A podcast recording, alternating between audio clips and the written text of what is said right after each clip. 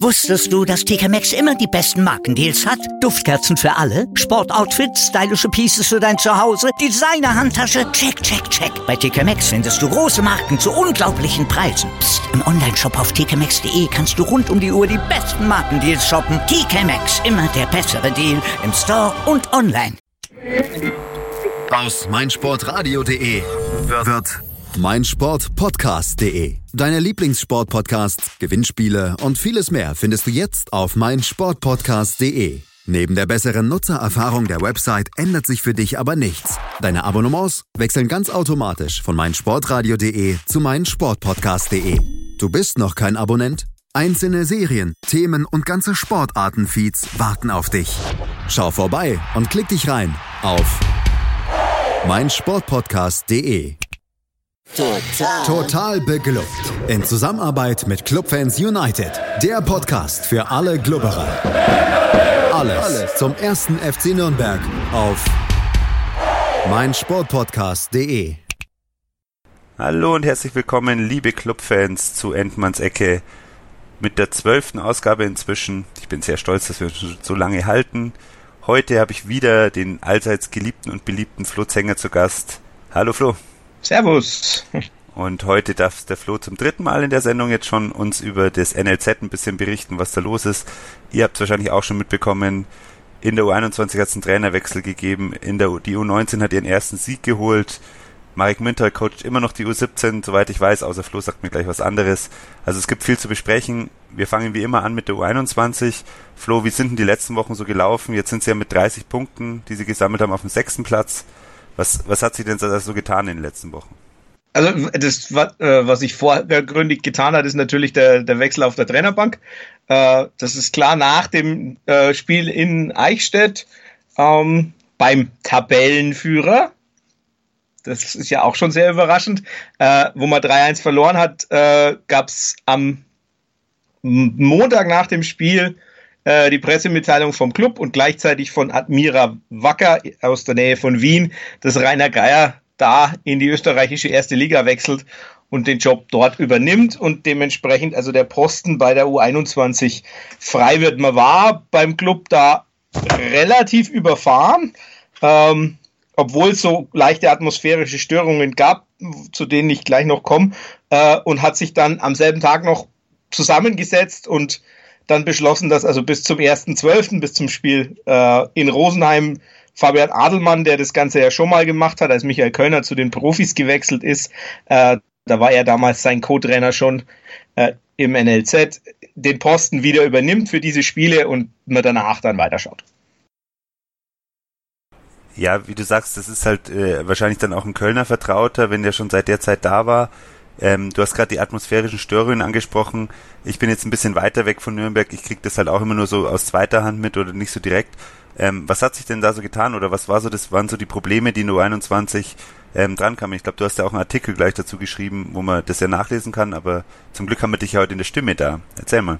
Also, es war so, äh, das Ganze war nach äh, einem Heimspiel gegen, gegen Aschaffenburg, das war in der das war die Woche bevor Geier nach Österreich gewechselt ist. Da habe ich nach dem Spiel mit ihm gesprochen für die äh, NZ und es war so, er war sichtlich äh, genervt. Ähm, und ich habe dann mit ihm gesprochen, habe gesagt, äh, ob er das einfach mal in Worte fassen äh, will. Und äh, normalerweise ist Rainer Geier sehr zurückhaltend und hat dann eben gesagt, ja, äh, es ist einfach schwierig, wenn immer wieder wenn man dann immer wieder Profis kriegt, die U21-Spieler zu entwickeln. Es war ihm zu jedem Zeitpunkt bewusst, dass das seine Aufgabe ist. Ähm, aber das hat er nicht so direkt gesagt, aber es war relativ klar spürbar, dass es halt durchaus Spieler gibt, wie jetzt zum Beispiel Lukas Jäger oder Patrick Klant, wo es nicht so verständlich ist, dass die immer wieder äh, zum Einsatz kommen, weil deren Perspektive bei den Profis einfach relativ gering bis nicht existent ist. Also, dass man die entwickeln muss, ist einfach nicht so wirklich nachvollziehbar. Und zum anderen, das hat Geier nicht selber gesagt, aber das sind dann die Leute, mit denen man im NLZ halt mal spricht, sagen, viel war auch so Kommunikationsgeschichten, dass halt einfach das entweder sehr ad hoc war oder einfach schlecht kommuniziert worden ist und das tendenziell ist das, denke ich, auch ein bisschen menschlich, weil Kommunikation unter Menschen einfach immer fehlerbehaftet ist. Andererseits äh, ist Kommunikation halt dann doch äh, nun mal der Schlüssel und wenn das nicht funktioniert, wird es schwierig. Also es war so eine, eine Mischung aus bisschen Frustration darüber und da, dass eben die Profis runterkamen und die Art und Weise, wie das dann vermittelt worden ist. Ja, das kann man sich ja so ein bisschen vorstellen, auch wie man Kölner kennt, der ja gern viel auch kontrolliert und da auch die U21 zu Recht ja auch als, als wichtiges Sprungbrett sieht. Ich finde auch, wenn man gerade über Klant und Jäger spricht, das sind ja zwei Spieler, die auch erklärtermaßen keine Chance bekommen im, im Profikader, auch wenn Jäger, glaube ich, zweimal in der Saison auf, dem, auf der Bank saß, aber das gab ja offensichtlich nie Überlegungen, dass der nochmal irgendwie ein Spiel bekommt, auch nicht im Pokal.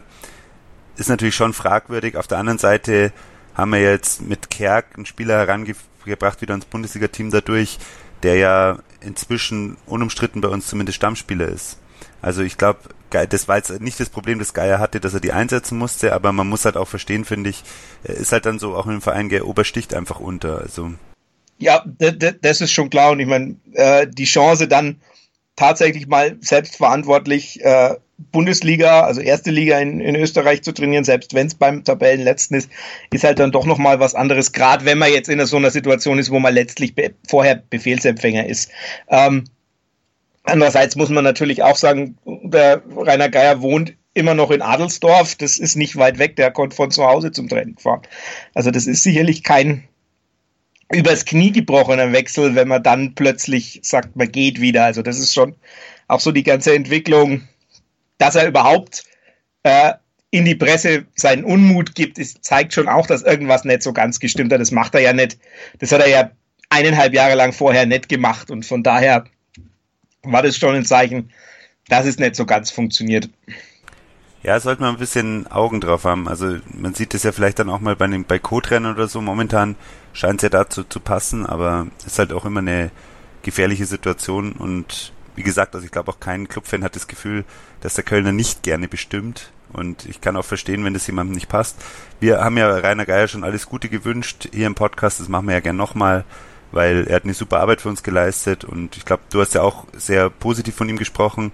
Was würdest du denn sagen, was von seinem Interimsnachfolger jetzt, äh, gibt es da überhaupt eine Perspektive, auf der bleibt oder hat sich da irgendwas getan oder lässt er im Endeffekt einfach weiterspielen?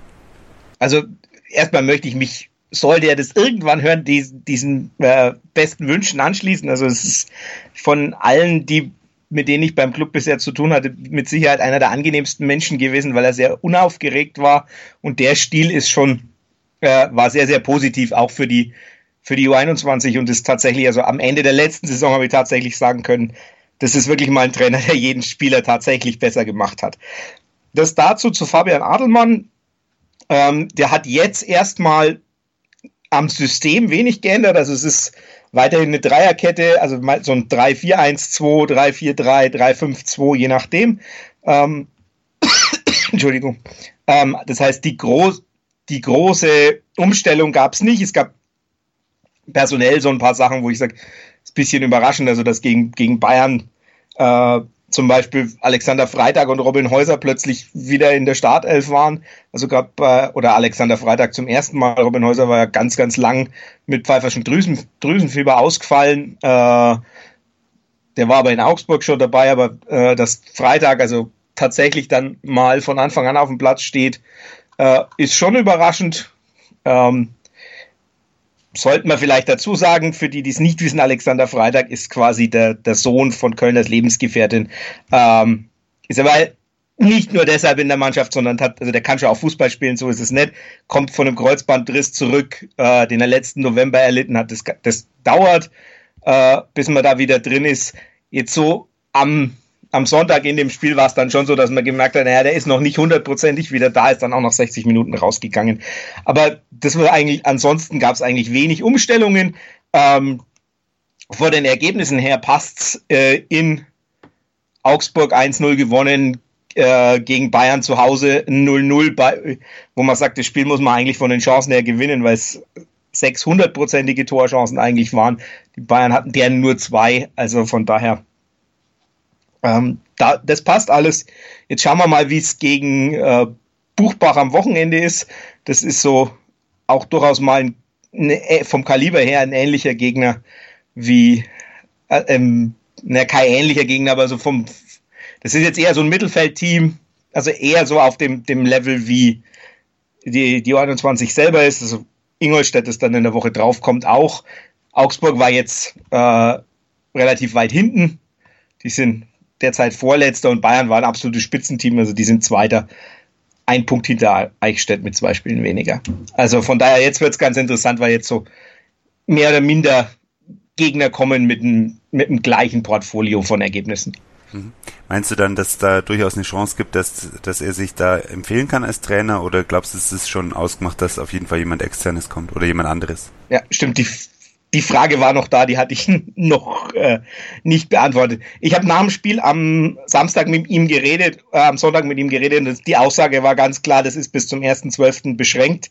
Ähm, er möchte auch Co-Trainer bleiben, weil er sagt, das fand ich ein ganz, ganz charmantes Zitat. Er hat gesagt, ähm, als Co-Trainer kann und muss ich noch viel lernen und ähm, dementsprechend möchte er die Aufgabe weiterführen. Also ich halte es für relativ unwahrscheinlich, dass er auf dem Posten bleibt, weil das hieße, er müsste den Co-Trainer-Posten abgeben, weil momentan ist es so, er steht, hat er selber gesagt, zwischen 10 und 12 Stunden ist er am Gelände momentan pro Tag.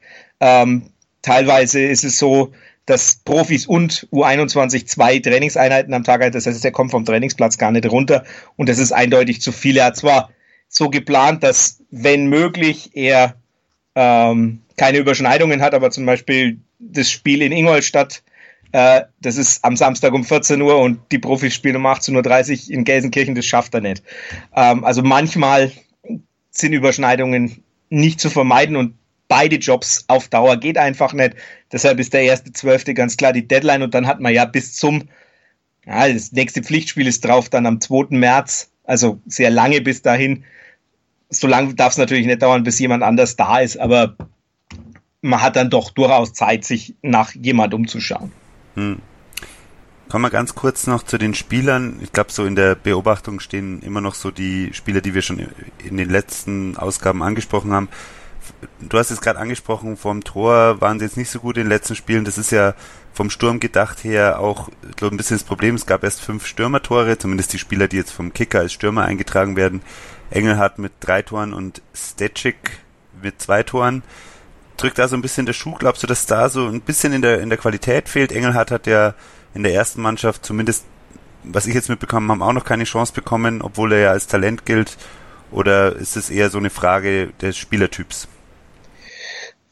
Also, das, das ist die, die Zählung beim Kicker, muss man auch dazu sagen. Also, der Cedric Euschen hat vier Tore, der spielt eigentlich immer Stürmer und äh, von daher, den muss man schon auch noch dazu rechnen. Ähm, das heißt, es sind ein paar mehr und äh, zum Beispiel auch ähm, der, als Kevin Goden unten war bei der äh, U21, war der hat ja auch Stürmer gespielt. Also das ist ja, auch in seinem einen Profi-Einsatz. Stimmt, war er, war er rechts außen. genau, also von daher, ja, so ein bisschen, bisschen verzerrt die Einordnung. Andererseits, äh, wenn man es mit dem Vorjahr vergleicht, wo also die, die Offensive extrem gut war, ist es schon auch, was Erik Engelhardt angeht, ein, ein Schritt zurück. Also letztes Jahr sind, sind 17, da haben sie 70 Tore in 36 Spielen äh, geschossen. Da sind sie auf, deutlich nicht auf dem Kurs. Ähm, das liegt natürlich so ein bisschen an den Abgängen. Also Manuel Feil ist weg. Das, der hat einen großen Anteil daran gehabt, aber gut, der ist auch in einem Alter, wo er eben nicht mehr U21 spielen kann. Von daher war das auch verständlich. Er spielt jetzt auch vierte Liga in Elversberg. Das heißt, da hat sich sicherlich ein bisschen was verschoben. Andererseits ist die defensive Stabilität eine ganz eine andere. Also äh, das ist rein von den Gegentoren her gerechnet in der Regionalliga die zweitbeste Abwehr mit 16 Gegentoren bei 115. Das heißt, es haben sich halt einfach so ein bisschen die, die Gewichte verschoben. Ähm, und bei Erik Engelhardt habe ich immer noch so das Gefühl, also ich habe am Anfang der Saison ja mit ihm mal gesprochen und dann meinte er so, ja, das ist jetzt eigentlich so sein Jahr, wo es drum geht, schafft das oder nicht. Und dann kommt halt zum Beispiel ein Knöll aus äh, aus Hamburg, der ja auch nur in Anführungszeichen Regionalliga-Stürmer war und nimmt ihm halt einfach quasi diesen Kaderplatz weg, hat sich da jetzt etabliert, spielt ja auch also regel, relativ regelmäßig und ist auch muss man auch zugeben, diesen Schritt weiter als er. Und von daher denke ich fast, dass bei Engelhardt jetzt so auch der Punkt ist, wo er erkannt hat, naja, in Nürnberg wird es wahrscheinlich nicht reichen und schon so ein bisschen in andere Richtungen guckt. Hm, kann man sich vorstellen.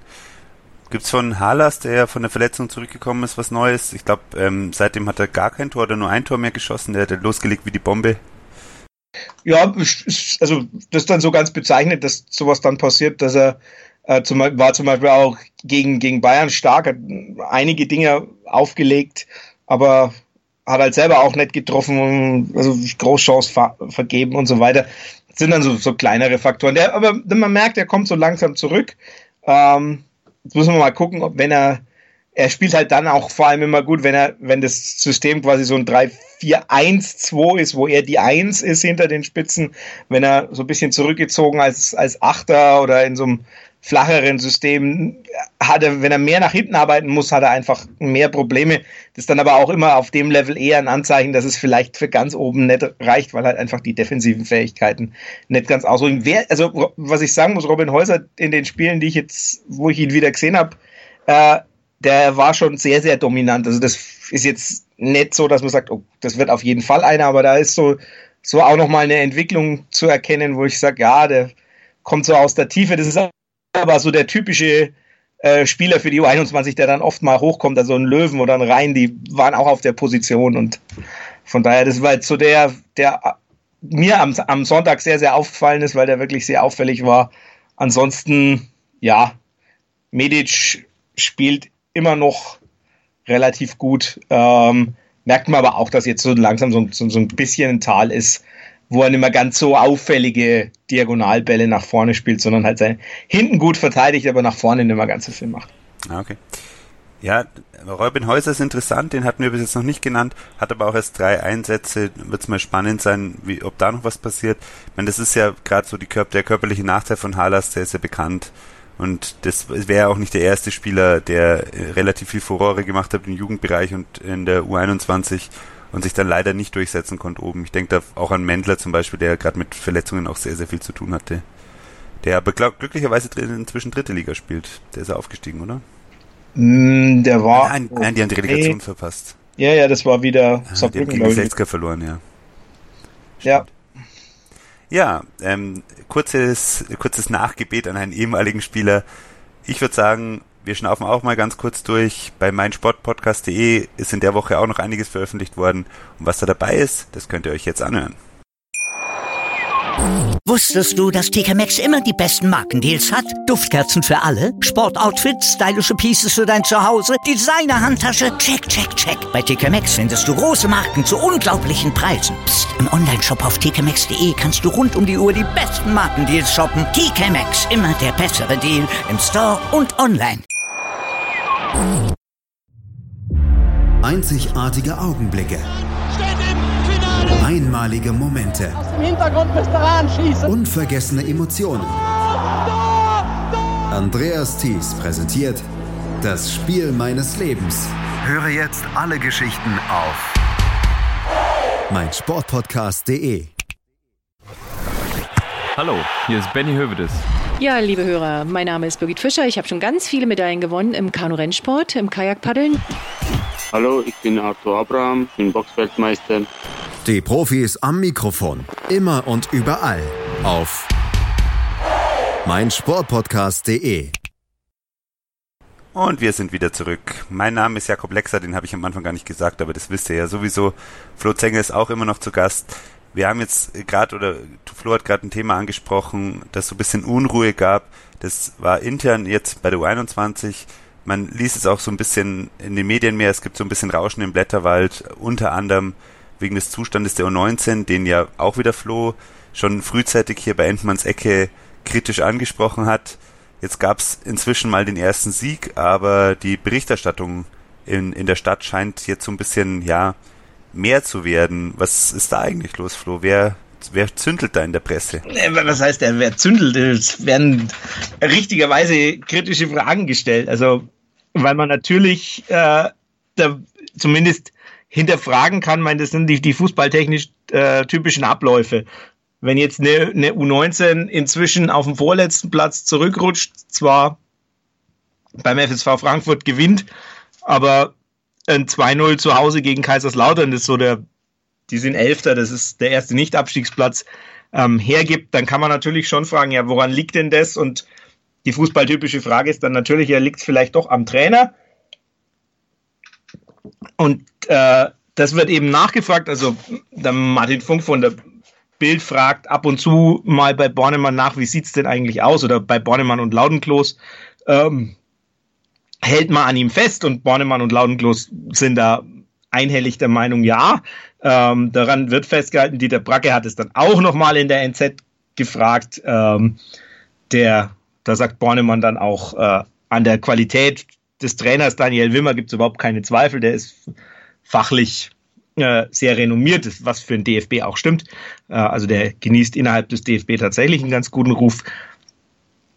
Ähm, andererseits ist natürlich die Leistung, wenn man jetzt mal einfach guckt, sechs Punkte aus elf Spielen, bei, mitten im Kader, wo sich alle einig sind, der dürfte da eigentlich ganz unten nicht stehen.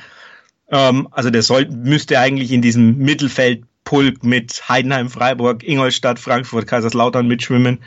Ähm, das ist natürlich schon auch ein Brett.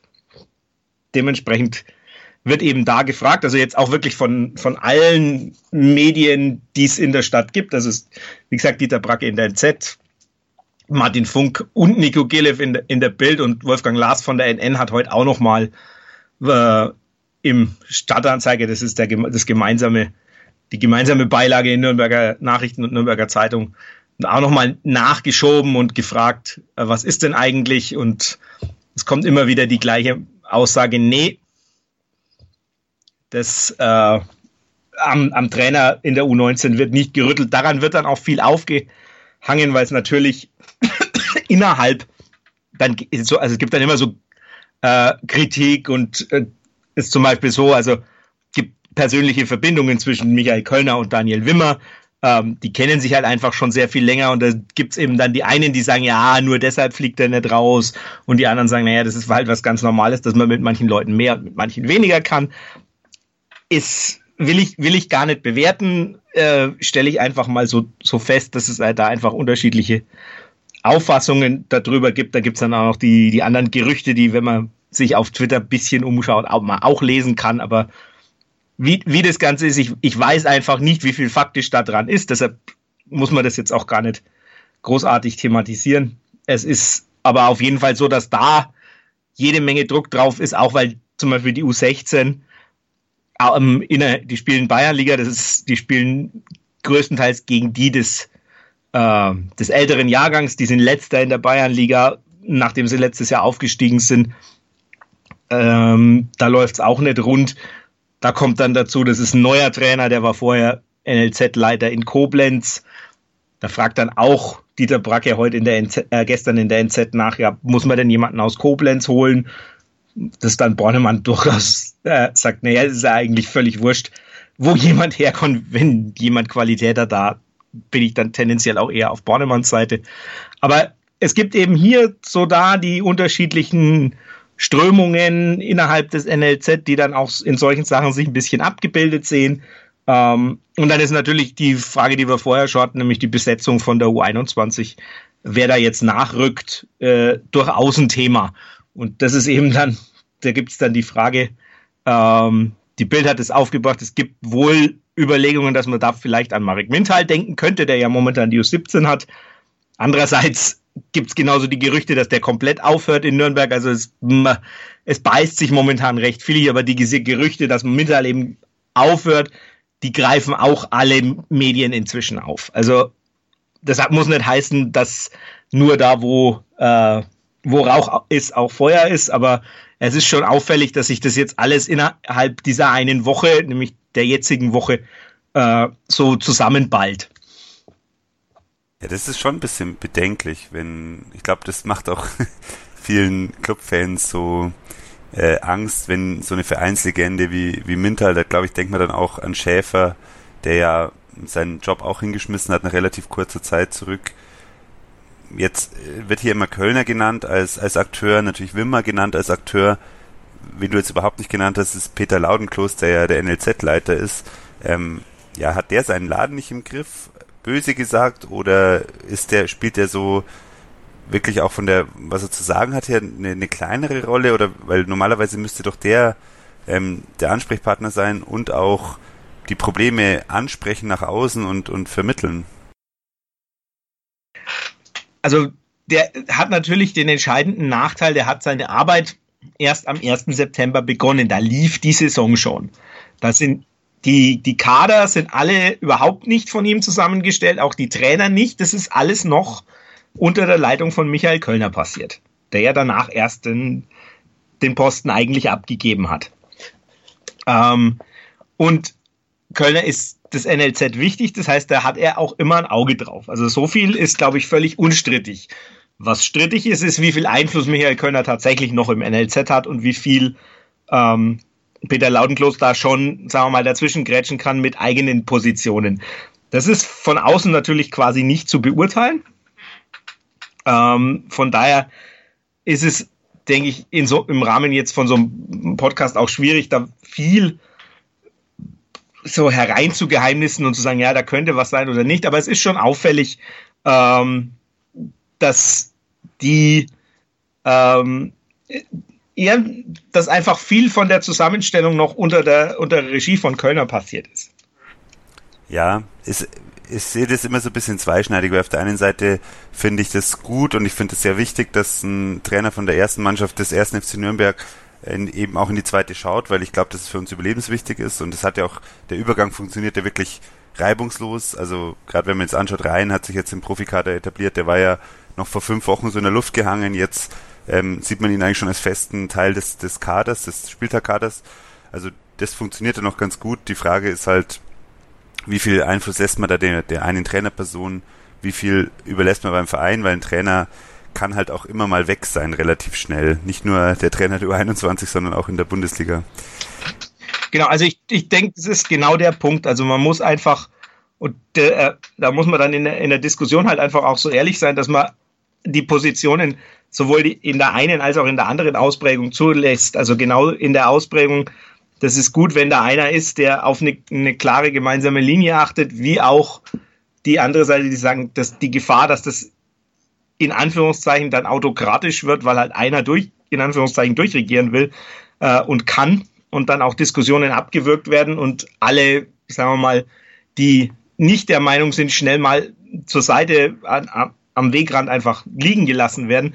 Das muss man genauso. Also ich denke, man muss da beide Positionen zulassen, auch weil natürlich das NLZ in einem Veränderungsprozess ist und Veränderungen bei Menschen grundsätzlich erstmal äh, ja, schwierige Gefühle oder Angstgefühle oder sonst irgendwas hinterlassen. Und die das natürlich dann zum Teil auch nach außen tragen. Andererseits kann ich es auch absolut nachvollziehen, dass dann Leute sagen, nee, das kann aber nicht sein, dass da jemand, der eigentlich im Organigramm gar nicht mehr auftaucht, nämlich der Profitrainer, der taucht ja im Organigramm des NLZ eigentlich quasi gar nicht mehr auf, ähm, dass der dann immer noch so, ob tatsächlich oder gefühlt, so viel Einfluss hat.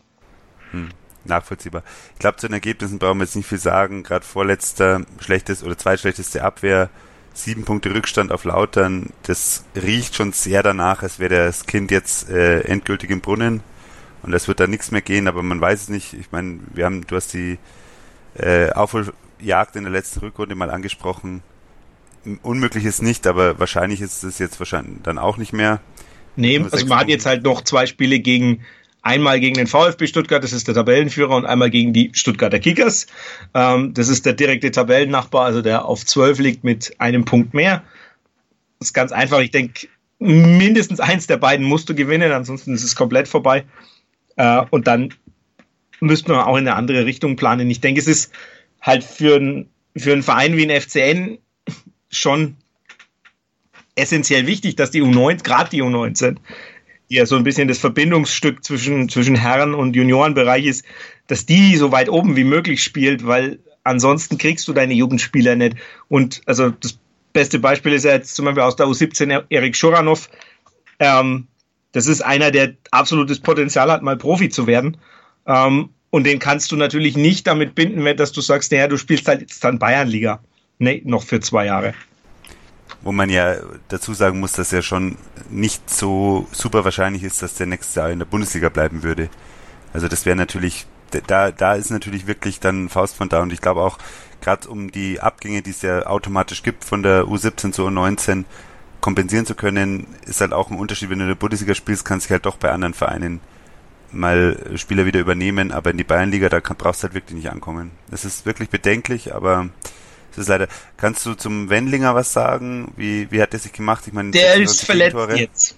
Also ah. der war gegen, gegen Laudern war der mit Abstand der Beste wieder, hat also Sachen entschärft ohne Ende und ist jetzt aber angeschlagen und hat also zum Beispiel in Hoffenheim äh, da die U19 äh, 5-1 verloren. Da stand er nicht auf dem Platz und sein Ersatzmann, also Benedikt Willert, auch nicht. Da war dann der U17-Torwart ähm, im Tor. Oh, das ist auch dankbar. Ja. Weil die Stimmung muss, auch so äh, muss. Ich war natürlich nicht in Hoffenheim, aber von dem, was ich gelesen habe, war das auch äh, noch einer der besseren. Also der hat noch äh, verhindert, dass es viel, viel schlimmer ausfällt. Das, ja gut, Hoffenheim vierter Platz mit 19 Punkten, aber da ist alles sehr, sehr eng beieinander zwischen vier und, und acht. Das kann man jetzt auch nicht sagen, es ist also äh, oberes Mittelfeld. Ja, schade. Ähm, Gibt es noch irgendwas Neues zum Piva-Netz oder ist der inzwischen verschwunden von der Bildfläche? Äh, der war mal verschwunden, inzwischen spielt er wieder. Ähm, das ist äh, sehr erratisch, äh, sein Auftauchen im Kader. Mal ist er komplett weg, mal ist er wieder komplett da. Also das ist schwierig. Aber wahrscheinlich hat er im Wintertrainingslager von den Profis frei oder meinst du, dass der nochmal mitkommt? Ich denke ich nicht. Dass, also das würd, würde mich jetzt sehr überraschen, wenn der da mitfährt. Gut, dann äh, U17 ist ja ein bisschen erfreulicher. Du hast Schuranov angesprochen, dann würde ich sagen, dann fangen wir doch mal ausnahmsweise mit dem Spieler an. Wie hat er sich denn, wie macht er sich denn im letzten Spiel? Ich meine, der hat ja einen Bombenstart hingelegt. Wie schaut es momentan aus? Ja, also ein bisschen weniger geworden, leidet schon noch immer noch so ein bisschen unter den äh, unter den Folgen von so einer, einer Oberschenkelverletzung, aber ist in, war zumindest heute im Profitraining. Im Profitraining, wow. Ja. Also da wird ihm schon ganz deutlich eine, eine Perspektive aufgezeigt. Ähm, ich denke, das ist auch auf Absicht. Also Papa Schuranov ist auch immer bei den Juniorenspielen äh, mit VIP-Karten versorgt. Also man kümmert sich gerade schon ein bisschen um die, äh, um die Familie, weil den möchte man also unbedingt, unbedingt halten. Also ich denke, da könnte es sogar tatsächlich passieren, dass man sagt, äh, man gibt ihm mit der neuen Saison, also sobald er 17 ist, darf er äh, einen Profivertrag und sagt, du bleibst jetzt bei, bei uns und darfst auch oben mittrainieren. Also das wäre auch so die, die Versicherung gegen den, den Abstieg der U19. Das hat man ja damals bei Niklas Stark auch so gemacht, dass man den zu den Profis sofort hat. Wie Celebi ja momentan auch, der einen Profivertrag hat, aber bei, der, bei den A-Junioren spielt, oder? Ja, wobei der nicht mittrainiert bei den Profis. Also das war bei Stark anders. Stark war dann direkt im Profikader. Der hat eigentlich fast gar nicht U19 gespielt. Ah, okay. Meinst du für körperlich wäre für den äh, nächstes Jahr schon U21 denkbar oder glaubst du, dass A-Jugend da mehr bringt? Profis bringt am meisten. Ja klar, gut, Profitraining. nee, aber also, also, da, da kann man dann wirklich die Wichtigkeit der U21 ähm, überschätzen in dem Zusammenhang. Ich denke, das käme jetzt ganz drauf an. Also ich denke, für einen, für einen Spieler wie ihn wäre es, wenn er die U19 auslässt, dann braucht er nicht in die U21. Dann kann er gleich zu den Profis. Also den, den Sprung quasi zu sagen, er geht jetzt mit, mit 17 in die U21, äh, in, vor allem auch in eine, eine Regionalliga, die ja doch sehr, sehr ruppig ist, ähm, zumindest bei manchen Teams, das halte ich für, ja, würde ich nicht für so wahnsinnig sinnvoll halten. Dann lieber zu den Profis tun und dann halt schauen, wo er spielt. Also zumindest das Training wird, das ist jemand, wo ich sage, der kann tatsächlich vom Potenzial her relativ schnell oben mitmachen. Und von daher wäre das also, wenn die U19 Bayernliga spielt, macht es keinen Sinn. Wenn die U19 Bundesliga spielt, ist es was anderes. Dann kann man schon nochmal die Entwicklungskurve abwarten. Aber das ist für mich jetzt momentan im Verein eigentlich so das, das größte äh, Talent auf, äh, äh, ja, zumindest in der Offensive. Ja, sehr interessant. Er liest sich auch eindrucksvoll mit 1,83 und 83 Kilo. Das ist ja ganz schön Sprackel. Für einen 16-Jährigen? Ja, Wahnsinn. Das ist ja, ich glaube, das sind so ungefähr die Maße vom Knöll auch, oder? Ja, Knöll ist, glaube ich, ein bisschen größer, aber das ist so Srelak. Bisschen größer als Srelak und ein bisschen kompakter. Kompakter als Trellak ist schon, ne? der ist ja auch eine ziemliche Maschine. Ja. So. Nicht schlecht.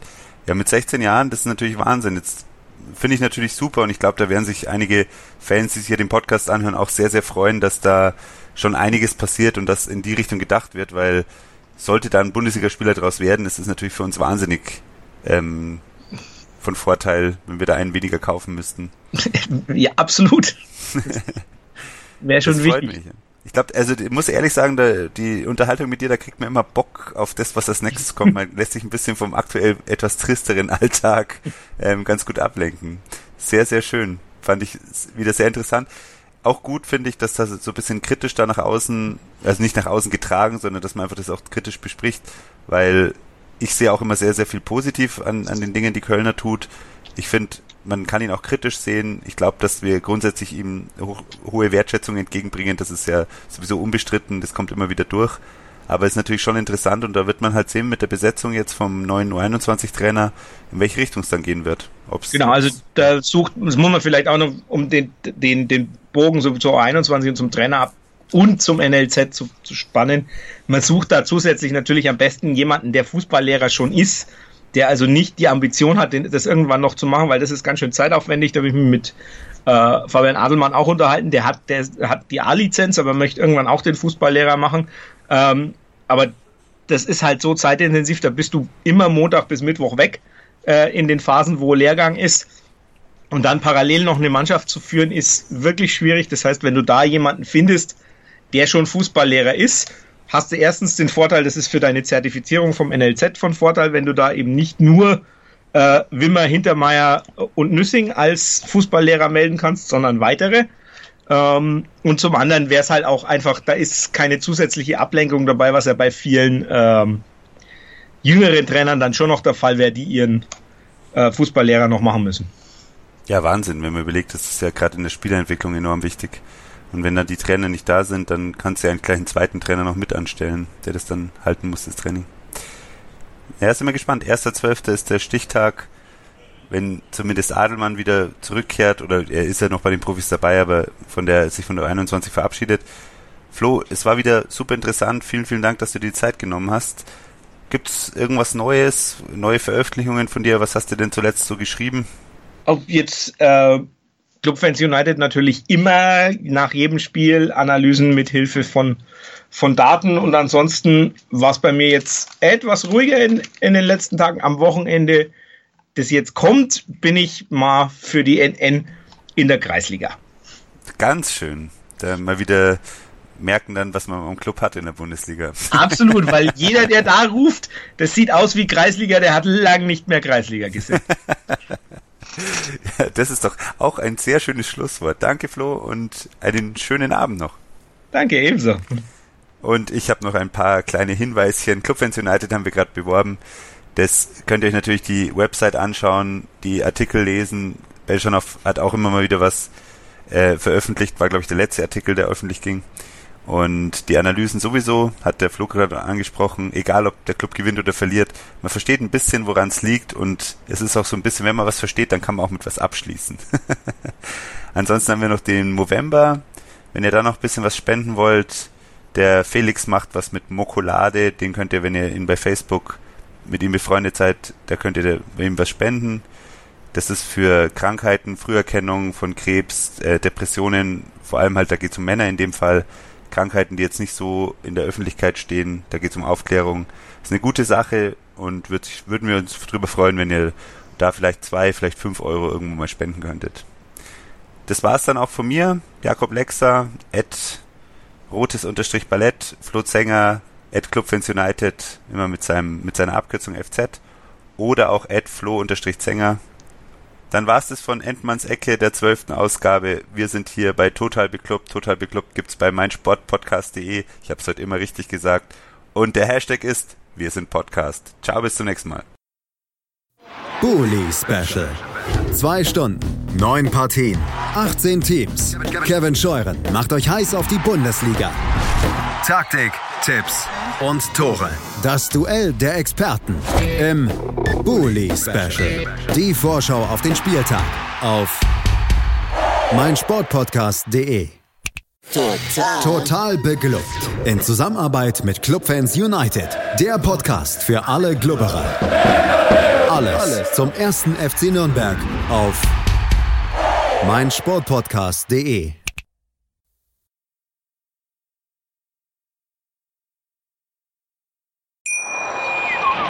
Wie viele Kaffees waren es heute schon? Kaffee spielt im Leben vieler eine sehr große Rolle. Und das nicht nur zu Hause oder im Café, sondern auch am Arbeitsplatz. Dafür gibt es Lavazza Professional. Kaffee am Arbeitsplatz, der genauso lecker schmeckt wie in eurem Lieblingscafé. Die perfekte Kaffeelösung für jede Art von Unternehmen. Klein, mittel, groß. Ihr habt auf jeden Fall einen Kaffee, der schmeckt. Die richtige Motivation für eure Arbeitstage. Alle Infos zu Lavazza Professional findet ihr auf lavazzapro.de mit allen Kaffeelösungen für euer Büro. Ich habe mich natürlich schockverliebt, weil die war wirklich ganz, ganz klein. So begann die Mensch-Hund-Beziehung zwischen Christina und Tierschutzhund Frieda. Und wie es danach, nach dem ersten Moment der Verliebtheit, so weiterging und welche Klippen es danach zu umschiffen galt, das hört ihr in der neuen Ausgabe von Iswas Dog, dem Podcast für harmonische Mensch-Hund-Beziehungen. Iswas Dog? Mit Malte Asmus. Überall, wo es Podcasts gibt.